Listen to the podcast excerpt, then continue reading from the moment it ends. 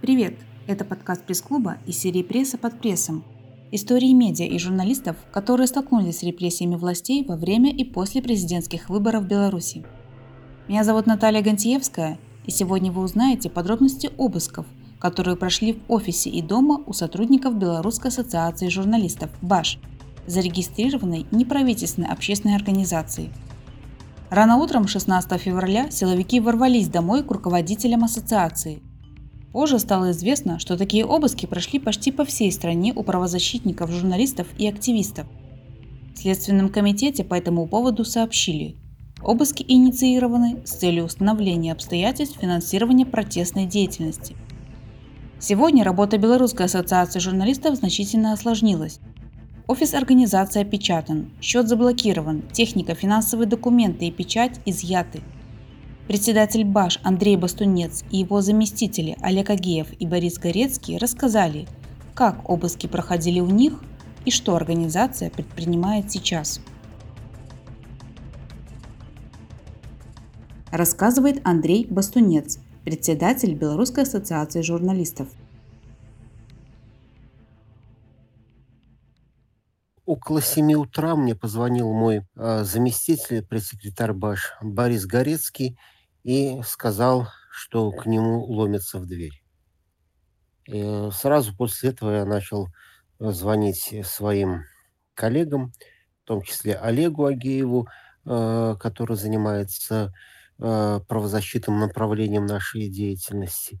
У Олега телефон не отвечал, потом я увидел по сигналу его э, сообщение о том, что к нему тоже ломятся. Ну, собственно говоря, все стало совершенно ясно. Я успел сделать несколько звонков и увидел в окно, что к подъезду моего дома подходят там три э, фигуры в черном. Э, дальнейшее развитие событий было прогнозируемым. Они звонили в дверь. Как потом сказали они, что мы продержались 7 минут. Ну, на самом деле, э, это время потребовалось, чтобы одеться, собраться, ну, разобраться с какими-то вещами.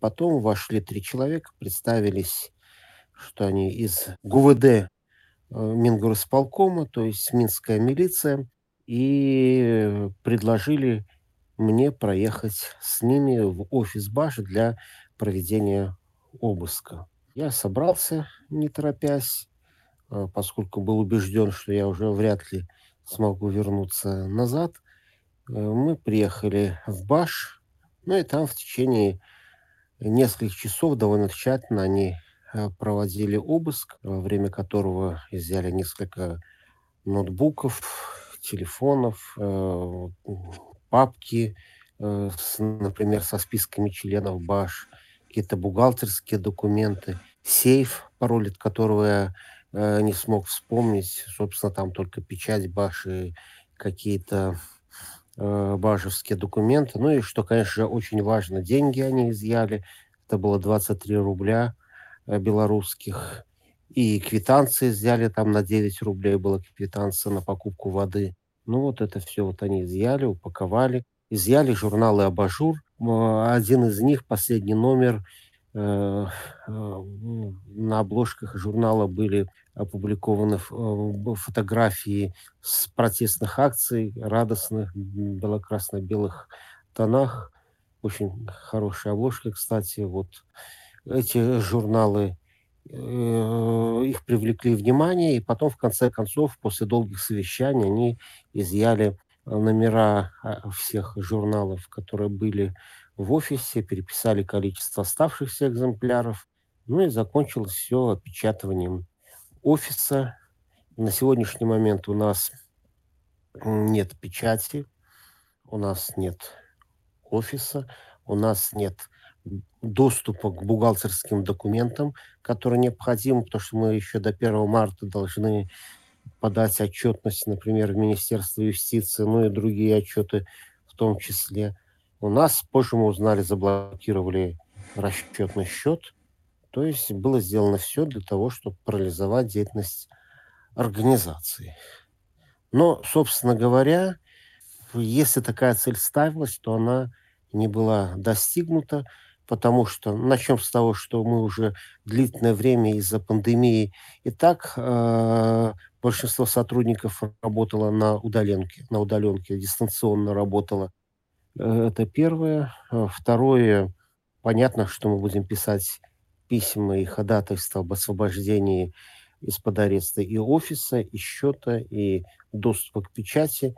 В любом случае мы продолжаем свою работу такую, какую мы должны выполнять, и э, выполнять нашу миссию, которую члены организации утвердили, выполнять наши э, задачи. Ну, это поддержка журналистики. Мы не можем э, от этого уйти, потому что мы видим сейчас, какое огромное давление идет на всех. 16 был обыск, потом был уголовный э, обвинительный приговор в отношении э, Екатерины Андреевой и Дарьи Чульцовой. Э, потом началось, причем в закрытом режиме, уголовное дело против э, Екатерины Борисевич. Наши коллеги э, из пресс-клуба э, сидят за решеткой. Сегодня я получил письмо, наконец, от Андрея Александрова, который тоже находится за решеткой вместе со своей девушкой. К сожалению, ситуация настолько э, сложная, что э, мы, несмотря на все препятствия нашей деятельности, мы будем продолжать все э, работать в первую очередь в этом направлении, в направлении защиты прав своих коллег. Может быть, какие-то образовательные мероприятия уйдут на второй план, а, но мониторингом и правозащитой мы будем заниматься, несмотря ни на что. Я никуда из страны уезжать не собираюсь. Мой заместитель Борис Горецкий, у которого тоже прошел обыск, тоже не собирается покидать страну наши сотрудники осуществляют свою работу, которую делали бы и э, независимо от проведения обысков. Ну вот э, так выглядит сегодня ситуация. Ну, после того, как был проведен обыск в Баже, э, и журнал, э, кстати, сотрудников милиции очень беспокоило то, что около дверей в коридоре собралось много журналистов, и было очевидно, что это им э, совсем не по душе. Они созванивались с руководством, уточняли, что делать, как делать. Э, после, но, тем не менее, после того, как это закончилось, я давал какое-то такое экспресс-интервью журналистам уже после того, как вышел из помещения. И вот тут я вдруг внезапно узнал, что, оказывается, обыск был проведен и у моего сына. Я уже говорил, что в квартире обыск моей не проводился. Меня забрали из нее и отвезли сразу э, в, в офис Баш. Поэтому ну, продолжение этой истории я еще, конечно же, ожидаю, что и ко мне приедут. Но было совершенно неожиданно, что обыск прошел в квартире, где проживает мой сын. Квартира э, является собственностью моей жены, и, оказывается, к нему пришли вообще чуть ли не к одному из самых первых. В 7 утра э, выбили двери в, в тамбуре, э, вошли в его квартиру. Это потом ваш, было показано на кадрах э, МВД о том, э, когда Э, восемь человек в касках с автоматами врываются в квартиру молодого парня, кладут на пол, э, кричат. Он вообще не имеет никакого отношения к деятельности Белорусской ассоциации журналистов и к моей деятельности. Я представляю его ощущения, когда в однокомнатную маленькую квартиру в Серебрянке, в спальном районе, врывается врываются вооруженные люди с воплями, с криками, укладывают его на пол. Я понимаю, что это огромная э, травма. У него тоже было изъято какое-то имущество, компьютеры, техника. Нет, я подозреваю, что они, если так говорить таким правовым языком, э, они посчитали, вероятно, что эта квартира, ну, есть два варианта. Она аффилирована, связана со мной, что, вероятно, там Э, как что-то, какое-то имущество храню, а там на самом деле было какие-то там пару старых компьютеров, еще что-то, которое от меня осталось, потому что я тоже какое-то время там э, проживал. Э, это одно. Второй момент, я допускаю, что все эти действия совершались с целью запугать, запугать его, запугать меня, запугать всех. Я, к сожалению, убежден, что давление на прессу, на медиаорганизации, на Белорусскую ассоциацию журналистов, на активистов, оно будет только возрастать. И, и мы еще вот сейчас был такой проведен огромный э, следственный рейд, э, когда было изъято огромное количество документов, компьютеров. Ну вот представьте, милиция провела рейд по 90 адресам правозащитников, журналистов, профсоюзников, 90 адресов. В каждом из этих адресов было что-то изъято. Э, техника, два, три, четыре компьютера, телефоны, э, какие-то документы. И понятно, что они будут э, сейчас исслед... Я думаю, что сейчас Следственный комитет, который санкционировал эти обыски, находится в некотором таком шоковом состоянии, потому что им сейчас со всем этим придется разбираться. Надо будет а, осмотреть документы, осматривать компьютеры и искать, будут искать вот какие-то выходы на финансирование протестов или просто какую-то информацию, которая может быть им оказаться потом нужной. И потом эта информация может быть использована для уголовного э, преследования фигурантов всех этих дел, всех этих обысков. Э, поэтому даже, даже вот исходя из э, этой кампании по проведению обысков, можно сделать уверенный э, вывод, что через некоторое время э, многие люди, у которых они проходили, могут стать фигурантами уголовных дел, пока наш статус не определен. Во-вторых, э, мы просто видим саму тенденцию разворачивания процесса. Я думаю, что э, э, с одной стороны власти испытывают такой комплекс и пытаются разобраться с той ситуацией, когда они оказались ситуация с августовскими, авто, с августовскими акциями протеста, оказавшись перед которыми, увидев такое неприятие большой частью населения вот их политики, их действий, испугавшись, вот сейчас пытаются выместить свой этот испуг э, и или закатать все под асфальт тех, кто протестовал против них тогда летом и в начале осени, или просто всех э, запугать. Э, это Э, общая такая политика, общая тенденция, а поскольку определенный Рубикон уже перейден, я имею в виду Рубикон, это э, внимание на то отношение, какие, какую реакцию вызовут эти вот действия белорусских властей э, на Западе, в США, в Европе, у других демократических государств.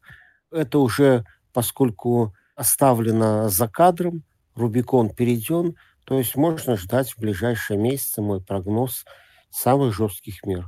Потом может пойти откат назад, потом, как всегда, начнется торг, потом начнется улучшение ситуации, э, может быть, экономический кризис, кстати, тоже к этому подтолкнет. Но в, ближайшие, в ближайшей перспективе, к сожалению, я не вижу позитивных каких-то знаков, что ситуация может измениться к лучшему. Понятно, что э, в такой ситуации очень э, сложно э, прогнозировать или строить долго, э, скажем так, в такой ситуации очень сложно строить какие-то э, долговременные планы. Потому что действительно мы живем в ожидании того, что в 7 утра я просыпаюсь, каждый в 7 утра я просыпаюсь и жду э, звонка в двери и жду, что сейчас будут снова ломиться люди. И я вполне допускаю, что в любой день, э, в ближайшие дни это может произойти. Э, и понятно, что, ну, я уже повторю, что тут какие-то долгоиграющие задумки очень сложно делать. Но если мы вспомним тот же пресс-клуб, все руководство которого оказалось э, за решеткой э, совершенно внезапно, э, тем не менее мы, мы видим, что пресс-клуб продолжает свою работу, продолжает свою деятельность. И такой вариант никто не э, отрицает для э, Ибаша. Я не собираюсь никуда уезжать. Я готов к тому, что э, еще с того дня, как вот 16 числа, когда меня везли на обыск в Баш, я был уверен, что я э, домой уже не вернусь. Э, ну, я к этому абсолютно э, готов. Мы обсуждали с коллегами эти ситуации. У нас создан кризисный штаб, который будет продолжать свою деятельность.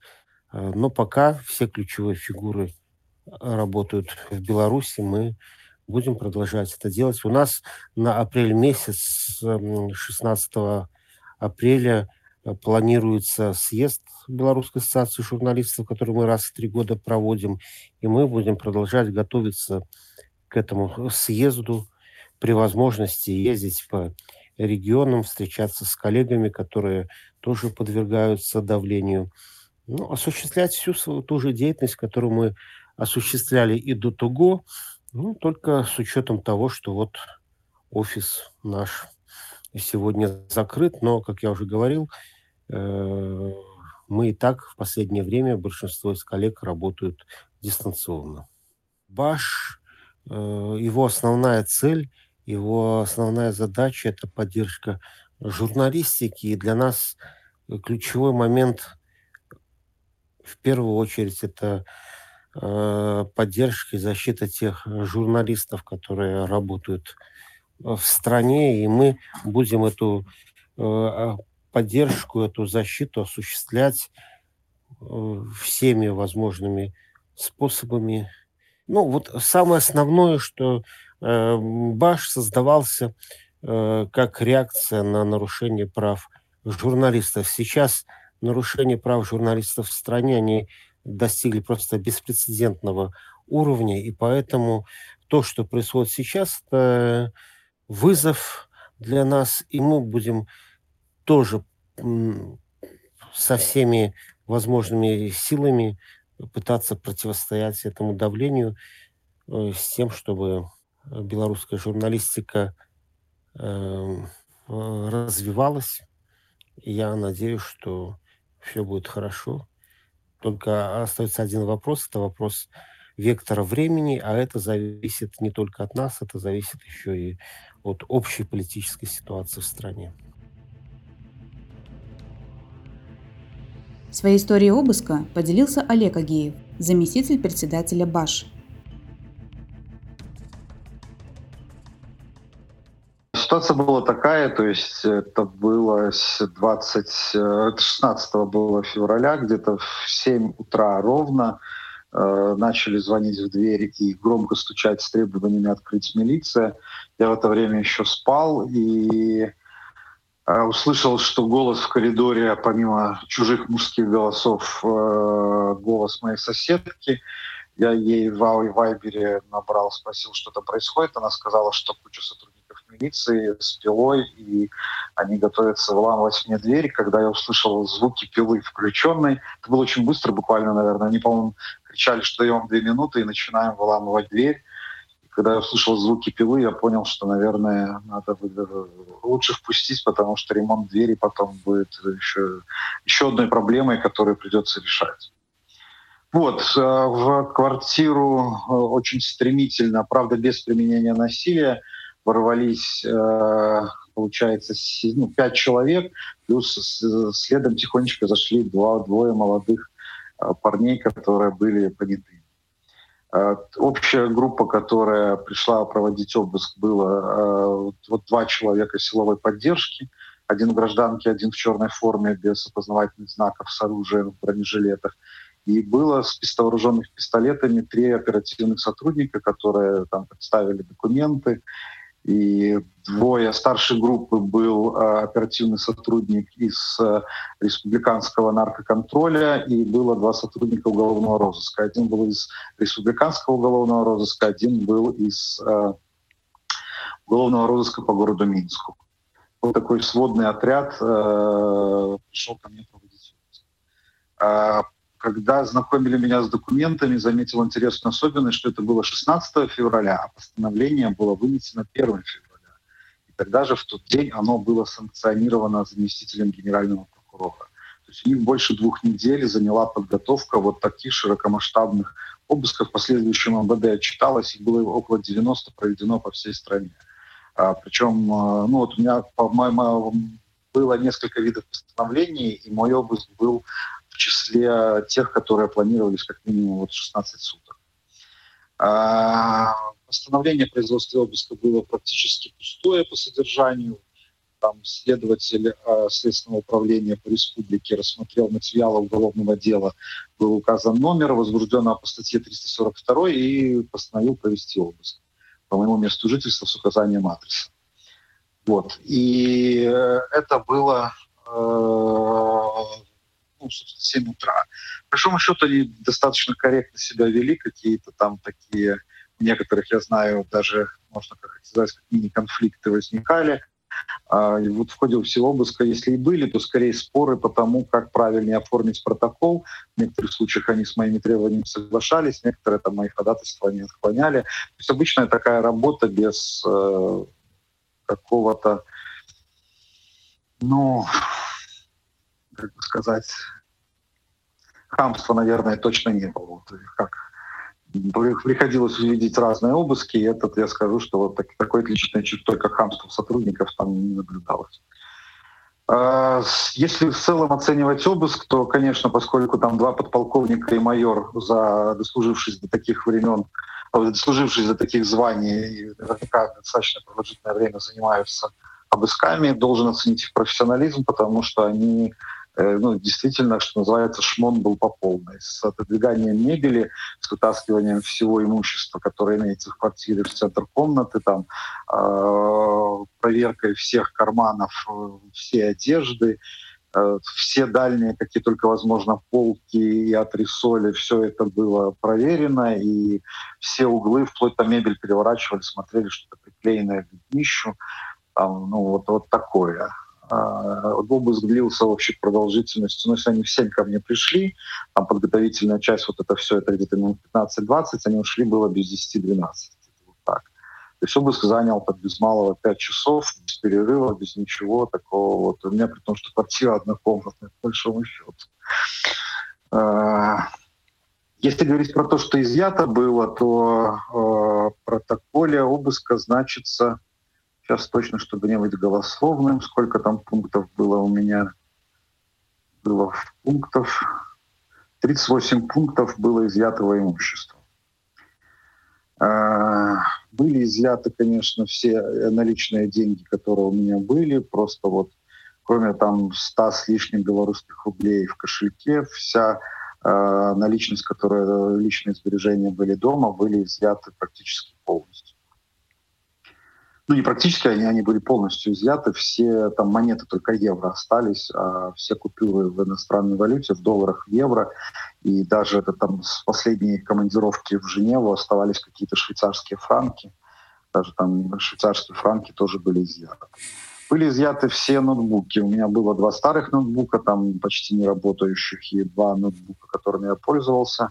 Были изъяты внешние жесткие диски два, там флешек было — по-моему, какое-то количество изъято, это как носители информации. Были изъяты два винчестера, которые в, в там, старом домашнем компьютере, еще там Windows на нем, по-моему, 98 стоит.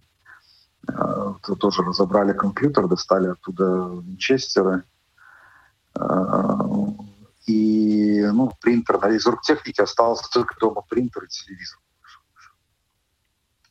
Вот. Были изъяты э, флаги, причем два, из четырех флагов двое были флаги государств, соседствующих с Беларусью. Государственный флаг Украины, государственный флаг Польши. Почему-то тоже так и не смогли они мне открыть глаза, какое преступление можно с помощью государственного флага больше раскрыть в Беларуси, но тем не менее они его забрали были изъяты визитки с разных международных встреч, какое-то такое количество, достаточно большое визиток. Они их перебирали, отдельно откладывали визитки, там, условно говоря, по замене колес и там, по доставке продуктов. Такое их не интересовало. А сотрудники международных органов, ООН, Совет Европы, ОБСЕ, сотрудники посольств, адвокаты, в том числе иностранные, белорусские адвокаты тоже визитки они позабирали. Э, то есть какое-то там десятками исчислялись, по-моему, что около 80 визиток было изъято. А, изъяты были три блокнота с рукописными записями, там, причем там, условно говоря, и они все обращали внимание на цифры, там блокноты, где коммунальные платежи рассчитываешь, такое, цифры там как-то столбиком сложены. Это их очень заинтересовало. Не знаю, какое преступление они будут при помощи этого раскрывать. А, было изъято несколько брошюр официально изданных, в том числе Бажем, другими правозащитными организациями правозащитную тематику. По-моему, брошюра о правах, об проблемах освещения ЛГБТ в СМИ была э, в числе прочего. Там, ну, я, честно, название брошюр даже не обратил внимания. У меня их много, они сначала свалили все э, в кучу комнаты, а потом каким-то рандомным способом, по-моему, пять брошюр, они из этого решили оформить как изъятие. Очень много имущества. Они сначала все сваливали в центр комнаты, потом делали большую кучу, что они будут изымать. Когда начали оформлять, мы эту кучу еще, условно говоря, располовинили. Там удалось отстоять мне коллекция старых карт есть на бумажном носителе. Они их тоже зачем-то все карты сложили. Куча была каких-то открыток из туристических мест по всему миру. Они тоже как-то абсолютно в случайном порядке выбрали для изъятия несколько открыток, которые потом все-таки решено было не оформлять. А были изъяты из того, что мне очень, наверное, тоже э, странно, были изъяты письма из э, политических заключенных, которые, с которыми я состоял в переписке. моя личная переписка с э, политзаключенными, находящимися под стражей, тоже почему-то их очень заинтересовала. Не знаю, что вот. Э, ну, тем не менее, какие-то открытки, там, символ Бай, э, какие-то открытки там с погоней, по-моему, открытка «100 лет БНР» э, была изъята. А, были изъяты, а, еще очень важный момент, были изъяты мои удостоверения. Причем даже старые, с истекшие сроком действия, касающиеся моего пребывания в БАШ. А, была изъята доверенность, а, дающая мне право представлять интересы Белорусской ассоциации журналистов и права членов в других организациях. Было изъято несколько документов правового характера по делам журналистов, по которым я как юрист представлял их интересы. Несколько вот таких дел с процессуальными документами, с нашими жалобами тоже была изъята. Не знаю, зачем. Ну, то есть я могу предполагать, зачем они это делали, но какой от этого процессуальный смысл они дальше будут извлекать, для меня пока. Ну, Белорусская ассоциация журналистов, несмотря на все проблемы, которые есть, э, перешла на такой режим работы с очень серьезными сложностями, когда нет нью-йорк-техники, когда опечатан офис, когда там, условно говоря, печать забрали. Тем не менее, мы решили те функции, которые уставом предусмотрены, и э, белорусским законодательством, возложены на нашу организацию. Мы их не прекращаем. Организация в таком непростом режиме, однако продолжает работать, продолжает готовиться. У нас очередной съезд запланирован, проведение очередного съезда членов организации запланировано на этот год. Мы продолжим подготовку к этому съезду. И, собственно, основные функции по оказанию помощи и по представлению интересов членов нашей организации мы все, что предусмотрено уставом, будем делать в той мере, насколько это возможно. А, благодарен здесь многим коллегам, которые сразу же предложили помощь по временному предоставлению там, техники, компьютеров, телефонов. И, в принципе, сейчас большего ключевые люди, которые занимаются работой в баш технике, в принципе, обеспечены. Но работа продолжается в дистанционном режиме. Будем надеяться, что скоро вернемся к нормальному состоянию. Не понимаю, зачем было опечатывать офис, какую... Ну, ну, то есть как бы я знаю со слов Андрея, наверное, он рассказал, не смысл об этом повторять, о том, что по мнению тех, кто проводил обыск у нас в офисе, что надо дополнительно туда приходить. Там действительно очень много документов. У нас организации 25 лет, конечно, в том числе официальная вся бухгалтерия, документация, которая за столько лет накопилась в организации, но она в офисе, естественно, находится, и они зачем-то собираются ее тоже проверять, принимают решение, что изымать. И вот пока такое решение не принято, офис опечатан. С точки зрения, конечно, процессуального уголовного, уголовного процессуального законодательства такая вполне себе это произвольная реакция, препятствующая деятельности организации, но пока, пока мы скорее находимся в режиме сбора информации о нарушениях прав, чем в таком в процессуальном противостоянии. Очень интересно, чем все это закончится, и Пока мы, пока с учетом всех сложностей мы пытаемся, ну не пытаемся, а мы выполняем все те задачи, которые стояли перед организацией в такой непростой период. На самом деле все э, люди, имеющие хоть какую-то гражданскую позицию, они не только журналисты, а практически все люди, они лишились самого главного. Они лишились э, защиты этих прав от компетентного государственного органа, как того требует э, международное право. Те обязательства, которые есть у судов, прокуратуры, спецслужб, органов внутренних дел, вот обязательства по защите прав человека, наши органы открыто, демонстративно э, перестали выполнять эти свои обязательства по защите прав налогоплательщика. А, если нарушение происходит со стороны представителя государства, то государство демонстративно начинает защищать сотрудника государственного органа и продолжает втаптывать права э, индивида, налогоплательщика. Вот это сейчас очень заметно, потому что даже мой опыт подсказывает, что за последние полгода ни одно из там, прав... ни, один из правовых документов э, даже он не то, что не был удовлетворен, некоторые даже не были рассмотрены по существу, и заявления там, о возбуждении уголовных дел, э, в ответ э, на такие заявления приходит отписка в один абзац с нарушением всех процедур и процессуального законодательства о том, что ну, мы вообще это рассматривать не будем, и делайте, что хотите с этим. Э, это очень серьезный вызов, потому что в системе взаимоотношений государства общества и индивид, у государства на самом деле есть очень серьезный объем обязанностей перед обществом и перед государством, э, перед индивидом, вернее. И вот, вот эта проблема прекращения государства в одностороннем порядке защищать права индивидов и действовать в общественном интересе, она приводит к тому, что сегодняшний день я вижу по практике работы и по своей, и по практике работы с коллегами, поскольку не работают эффективно между, на национальные механизмы защиты прав человека, то еще большая нагрузка перекладывается на международные механизмы. Количество докладов и количество обращений к международным правовым механизмам, оно значительно выросло вот общаясь с коллегами, поскольку не работают национальные, то все выносится сразу на международный уровень, и, ну, собственно, органам международным это работает этого больше. И я появилась возможность по преступлениям против человечности э, сейчас работать с э, правовыми механизмами других государств. Сейчас есть уже возбужденные уголовные дела по преступлениям против человечности, совершенных в Беларуси, начиная с августа прошлого года до настоящего времени, которые, возможно, еще продолжают совершаться. Э, иностранные, ну, правовые системы иностранных государств стали возбуждать уголовные дела по так называемой универсальной юрисдикции.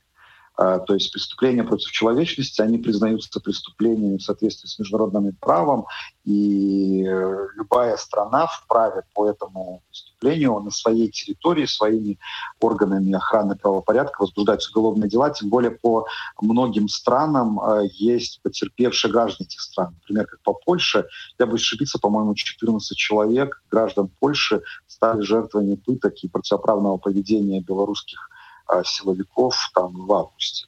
И, естественно, Польша возбудила уголовное дело по... Ну, проводит сейчас проверку, тут немножко другая процедура. Может быть, вот слова «возбудила уголовное дело», они не совсем корректные в значении польского законодательства, но, по крайней мере, идет расследование преступлений против человечности на территории Беларуси а в отношении граждан Польши. И это не единственное уголовное дело.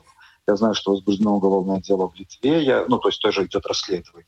Я знаю, что есть процедура начата расследования в Украине. Я знаю, еще несколько стран сейчас находятся на стадии рассмотрения. И не исключаю, что вот, э, ну, то есть то, что я знаю, и то, что знаю от коллег, которые непосредственно в этом работают, вот я перечислил. Знаю, что еще готовится несколько таких вот э, будут инициированы процедуры по универсальной юрисдикции в отношении должностных лиц, совершивших преступления против человечности на территории Беларуси. Если белорусская правоохранительная система решила умыть руки и ничего не делать, ну, значит, преступников будут пытаться привлечь к ответственности по другим э, механизмам. Поэтому, если давать советы, конечно же, нужно, я в первую очередь людям говорю, что не стройте иллюзий. И на сегодняшний день правовой дефолт, который у нас в стране, а, внутри страны, к сожалению, правовых механизмов защитить нарушенное право, эффективных правовых механизмов лично я не вижу. И с учетом этого надо быть, надо очень пересмотреть э, свою безопасность многим людям, которые находятся в зоне риска. В первую очередь, конечно, это журналисты. Э, журналисты, правозащитники, гражданские активисты, политические оппозиционные деятели вот эта категория, которая сейчас находится в группе риска и подвергается преследованию, должна пересмотреть свою безопасность и быть готовым к тому, что э, их права ну, будут массово нарушаться, и исходя из этого принимать ответственное решение осознавая все риски, продлевать, продолжать свою активность, либо, возможно, отказаться от какой-то активности, либо сделать так, чтобы там, юрисдикция белорусских органов была недоступна, то есть, другими словами, эту активность вести э, за пределами территории, контролируемой властями Беларуси. Ну, вот если говорить лично про мои планы, и я думаю, что в ближайшее время мы с юристами, которые помогают журналистам э, в ВАШ, проведем встречу, мы попробуем выработать, ну вот обсудить, особенно в регионах, потому что вижу, что в некоторых регионах есть особенности, э, вот обсудить сложившуюся ситуацию с учетом регионального опыта, выработать какие-то по крайней мере, проговорить и общие подходы, которыми мы сейчас занимаемся, о том, как мы в этой непростой ситуации юристы должны действовать. Вот. И с учетом собственной безопасности, потому что если посмотреть список лиц, которые проходили, проходили обыски, то очень многих, на самом деле, региональных э, структур БАШ это затронуло. Э, поэтому ну, работа продолжается, и думаю, что э, вот надо искать ответы на эти вызовы, с которыми мы сталкиваемся. Э, паники, наверное, никакой, ну, по крайней мере, ни у меня, ни у коллег я не вижу. К сожалению, за 26 лет э, работы в Беларуси с существующей политической системой это отнюдь не первый раз, когда такое происходит. Сейчас, наверное, только ну, более массово, более цинично, что ли. Э, поэтому и пред, опыт предыдущих э, таких этапов, которые наша страна уже не раз проходила, он тоже начинает давать о себе знать, и даже как-то даже вот это скорее вызывает такое чувство сарказма, наверное, что вот никогда такого не было, и вот опять. Вот, поэтому, чтобы подытожить, главное не унывать, делать то, что мы умеем, то, что мы должны делать. И это касается и юристов, и журналистов, и активистов. И, в принципе, я думаю, как ну, мудрость какая-то есть, делай, что должно, и будь, что будет. Продолжает рассказ Борис Горецкий, заместитель председателя и пресс-секретарь БАШ. Мы собирались э, в школу детей вести, ну и, соответственно, на работу, э, но уже около 7 часов э, у нас окна выходят как раз э, к подъезду, и я видел, что стоит э, серая пола и трутся каких-то два человека в черных масках. Э, ну, я так поставил галочку, условно говоря, и мы продолжали сборы. В 7.20 начались звонки в домофон, в этот самый, в квартиру, и стало понятно, что это не просто так, что наши опасения подтвердились. На самом деле нам в каком-то смысле повезло, потому что у нас было, наверное, 10-20 минут до того, как в, во дворе появилась такая силовая группа с э, болгаркой. Э, э, за это время я успел позвонить коллегам, предупредить, хотя у Олега Агеева уже тогда шел обыск. Э, ну и мы вот просто как-то, не знаю, подготовились, да, про, проинформировали всех. А потом приехали вот эти силовики с болгаркой, я побежал сразу закричала, что не надо ничего резать. Я открываю, поднял руки э, вверх. Э, не знаю, это такая какая-то э, давняя реакция, чтобы показать, что я безоружен и никаких, никакого насилия, чтобы не было. Э, открыла, они зашли, э, вот, они были, наверное, ну, как-то так настроены уже на взводе, потому что какое-то время стояли в коридоре на лестничной площадке, и э, как раз в полвосьмого многие люди шли на работу, а тут э, стоят силовики с э, оружием, значит, э, они сначала там меня хотели э, так немного построить и руки за спину, голову наклонить, вот, но потом ситуация разрядилась, э, вот эту силовую группу отпустили, а сами сотрудники МВД, которые по э, просьбе Следственного комитета проводили обыск, они начали постепенно обходить все э, помещения по очереди и очень тщательно осматривать значит, каждый закуток. А, ну, значит, кухня, ванна, туалет, залазили просто, ну, такой был очень тщательный обыск э, в банку с кофе, там, в банку с чаем, в холодильник, морозилку. Э, ну, ну, значит, что, что касается одежды тоже были ощупаны все карманы. Там на антресолях у нас много женской э, на антресолях у нас много детской одежды, и ее всю достали. И каждый карманчик, значит, этой детской одежды и вообще всей перещупали. Эм, вот так прошлись по всему дому. Э, Все это происходило, наверное, часа три с половиной и продолжалось. А, потому что, ну, на самом деле, просто много мелких вещей, и они очень детально проходились. А, что изъяли? А, наверное, была у них какая-то заточенность на все, что может быть гипотетически связано с протестом или с чем. Э, изъяли э, телефоны мобильные, изъяли два ноутбука, изъяли Э, ну, было у нас два бело-красно-белых флага в семье. Мы нигде не участвовали, конечно же, ни в каких акциях, но мы считаем, что это наш флаг государственный, наш ну, флаг. Не знаю, это уже, может, запрещенкой считается. Ну, конечно же, их это очень заинтересовало, они их изъяли.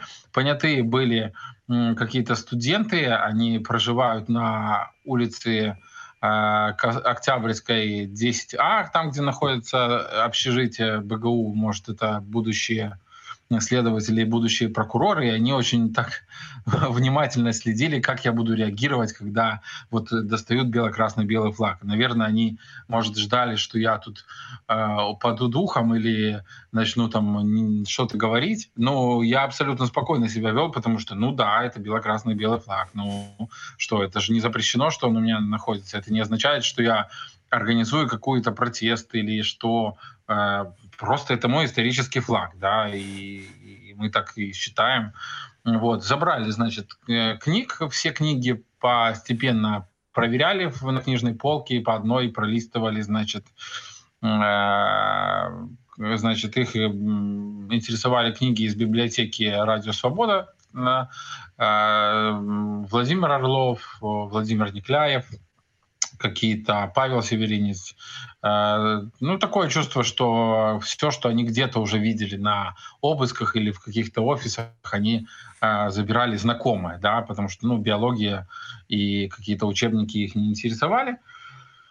Вот, э, флешки какие-то старые. На самом деле, в какой-то степени, наверное, мы были готовы к обыску, потому что все журналисты сегодня в Беларуси не исключают такого развития событий. Мы живем в стране, где каждый день что-то подобное происходит, поэтому, конечно, дома было абсолютный, ну, минимум какой-то, да, вот, э, ну и этот минимум, в общем-то, забрали.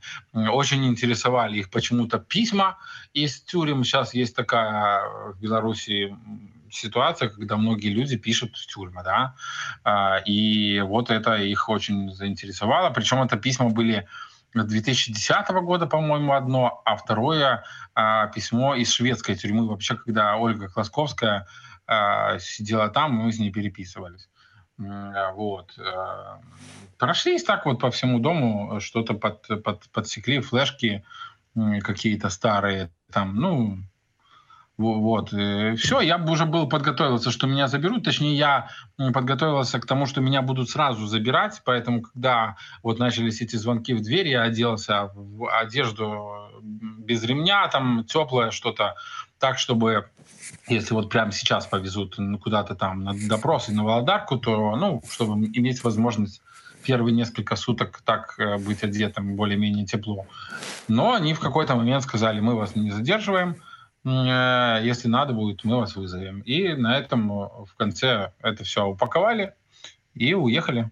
Это был обыск, который проводился по постановлению Следственного комитета в рамках уголовного дела по статье 342 «Организация групповых действий, грубо нарушающих общественный порядок». Там было написано, что у Горецкого а, дома могут находиться предметы и вещи, которые относятся к э, уголовному делу. Э, значит, э, да, мне оставили протокол обыска, копию протокола обыска я получил, поэтому все все, что у меня забрали, в принципе, там описано. Наверное, силовики были ну, уже так на взводе, потому что они э, пришлось им ждать да, на лестничной клетке. Но когда я вот, ну, на самом деле пошел открывать руки, вот показываю, ничего нет, говорю, что у меня трое детей, мы журналисты, и у нас ничего нету такого. Я очень боялся, что это будет или Губопик, или ККБ. У них есть такие, если вспомнить дело Белта, они врываются, просто кладут всех на пол. Поэтому я демонстративно показывал, что вот-вот, у меня нету ничего, смотрите, у нас трое детей, не надо тут э, маски-шоу устраивать. И они прониклись этим. Тут я ну, благодарен им даже за то, что не было масок-шоу. И они прямо на входе показали э, этот э, документ, дали мне его в нем расписаться и э, отпустили эту силовую группу э, в камуфляже и с оружием, а сами уже силовики, то есть трое э, оперативников, они уже работали э, по обыску. Э, ну, снова-таки дети, наверное, были готовы к тому, что когда-то это может случиться, потому что я их предупреждал, э, что могут прийти, забрать телефоны, там что-то такое. Э, ну, они, мы их отвели в дальнюю комнату, пока там в районе кухни проходил обыск. Э, они сидели под одеялом, ну, не прямо так уже там с головой под одеяло залезли, но просто сидели и э, ну, как ждали, когда это все закончится. Потом, когда э, обыск перешел в спальню, они перешли в, свой, в свою комнату. Для них самое травматичное было это, когда у них на глазах забирали их телефоны потому что, ну, с телефоном ты ходишь в школу, там у тебя, наверное, какие-то игры, мультики, и тут вот э, силовики прямо у сына из портфеля достали его телефон, э, посмотрели и э, забирают. Ну, вот это как бы вызвало слезы, э, причем всех детей. А, ну вот, ну я дал как бы такие рекомендации, я же думал, что меня забирают, поэтому я говорил, что все, вы остаетесь, значит, берегитесь, маму служитесь и так далее. Ну, а все остальное, в принципе, спокойно проходило. Да, я скажу сразу, что подозревает Баш в организации каких-то массовых беспорядков там или действий, но это абсолютно абсурдно. А, мы зарегистрированная организация. Наша вся деятельность, она публичная. Мы все время даем отчеты в разные органы государственные. А, очевидно, что наш офис находится на прослушке, и мы всегда как бы, ну, подчеркиваем нашу открытость и публичность. Мы члены Международной Федерации журналистов, и даже если бы к нам кто-то обращался, или, может, когда-то к нам кто-то и обращался с просьбой поддержать, ту или иную политическую силу, мы всегда подчеркнуто показывали свой нейтралитет и несвязанность с политикой. Наша задача защищать журналистов. Э, может, следаки копают, условно говоря, на людей, которые, ну, условно защищали, да, правозащитники, которые защищали участников протеста, но мы участников протеста не защищаем. У нас есть устав, зарегистрированный в Минюсте, э, там написано, что БАШ занимается защитой журналистов, своих членов. Да? Мы этим занимаемся согласно нашего зарегистрированного устава. Вот. Э, работа сейчас э, затруднена очень серьезно, потому что офис опечатан, там изъяли технику, изъяли сейф, вместе с нашими трудовыми книжками, печатью, уставом, э, другими уставными документами. А, ну э, вот, то есть фактически мы по закону а, должны э, наши руководящие органы находиться на Кальварийской, но они физически там теперь не могут даже туда попасть. А, что касается техники, ну мы не, сейчас не набираем много техники, конечно, коллеги предлагали, а, но всегда есть вероятность, что будет повторное задержание. А, они же сказали, что они когда-то вызовут, и очень часто так бывает, что человек просто где-то в городе его словили и повезли на допросы, и все. Поэтому ну, нет смысла, нет смысла иметь Э, какую-то в большом количестве технику, ну, конечно же, у меня есть телефон, да, потому что ну, мне надо звонить, переписываться, вот, ну, заберут этот и буду снова просить у кого-то из друзей. Э, работа очень затруднена, потому что даже не из-за техники, а из-за того, что у нас изъяты как элементы государственности, печать, устав, вот такие вещи. Ну и цветы у нас на офисе завянут. Э, там я не знаю, как это все будет на самом деле выглядеть. А, у нас большое количество цветов. Э, офис закрыт, соответственно, никто их уже несколько дней, скоро неделя будет, как не поливают. Ну, похоже, что просто они завянут, не знаю, как там. Честно, страшно представить, как, как это будет выглядеть, если офис разблокируют там через месяц или через два. Советы коллегам э, мои всегда такие. Быть максимально открытым, не надо не вступать в никакое противостояние. Если ты журналист, ты нейтрален, ты не участник э, никаких действий, тебе нечего скрывать, нечего, а, вот, нечего Э, убегать, э, если ты, ну, пришли к с обыском, ну, хорошо, ну, забирайте, ну, мы же законопослушные, мы, журналист вообще, он подчеркнуто законопослушный человек, потому что все его действия, они максимально на виду. А, наверное, э, кому-то еще придут, вот, может быть, кого-то из членов Белорусской ассоциации журналистов будет вызывать. У нас 1300, э, наверное, даже больше на данный момент членов организации. В офисе э, силовики забрали э, заявление на вступление в БАШ, но эти заявления, они по закону должны там храниться, и теперь возможно, кого-то из журналистов будут вызывать и спрашивать, действительно ли вы вступали в зарегистрированную организацию Белорусская ассоциация журналистов. Тут абсолютно нечего бояться, потому что, ну да, я вступал, и я даже горжусь этим. А, вот. Э, подготовиться а, надо также помнить, что несмотря на то, что мы ничего не, не нарушаем абсолютно, э, наши власти, мы живем в такой атмосфере, да, в такой ситуации, когда наши власти всегда хотят влезть куда-то, больше посмотреть на тебя, да, залезть в твои переписки, в твои личные фото. Сколько раз уже было таких случаев, когда изымают технику, а потом личные фото разлетаются по интернету с каких-то закрытых аккаунтов. Конечно же, э, всем журналистам в Беларуси э, надо иметь э, закрытые, да, запароленные, зашифрованные устройства, снова-таки не потому, что мы что-то нарушаем, а потому что они э, могут нарушить все, что угодно, и ты никак не докажешь, если в каких-нибудь желтых сливах э, появится твоя фотография какая-то личная, э, ты никогда не, не сможешь никого привлечь к нашему суду. Вот. И, ну и всем коллегам тоже снова-таки рекомендую не бояться быть максимально, э, максимально э, спокойными. Вот, если, ну, если есть опасения, да, что у вас там может что-то изъять или могут прийти, проведите тренировочный обыск у себя. Э, я этого у себя не сделал, поэтому нашлись какие-то флешки, о которых из существования это еще моего дедушки. Э, там какие-то фильмы на этих флешках. Э, нашлись они как бы в, квартире, да, э, проведите тренировочный обыск, это очень неприятно, да, высыпать из каждой косметички, как говорит Залдостанов, вот эту всю мелочь, Э, потом это все назад собрать. Ну, у нас после обыска, конечно, целые сутки, наверное, мы занимались уборкой, потому что это все, все было вывернуто и все это доставалось. Но если вы делаете это заранее, то когда придут они, там уже, ну, вы будете уверены на 100%, что там ничего не будет прятать письма с, со своими коллегами, что вы писали в СИЗО и получали от них, ну, это я не, не думаю, что имеет смысл делать, потому что э, ничего вообще противозаконного мы не делаем. Вот. Э, быть спокойным, быть спокойным, быть готовым, всегда каждый вечер знать, что с утра могут постучаться, знать, кому позвонить, знать номер адвоката.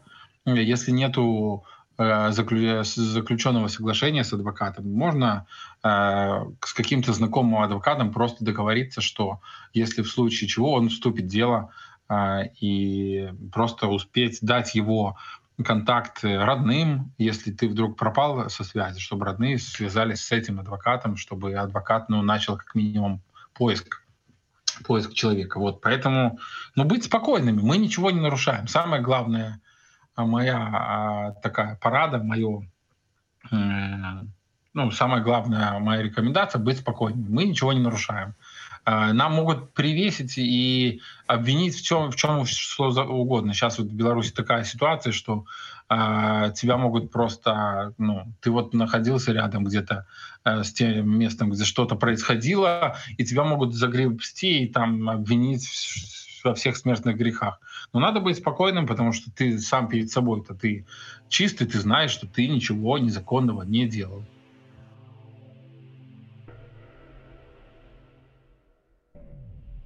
Вы слушали подкаст из серии «Пресса под прессом».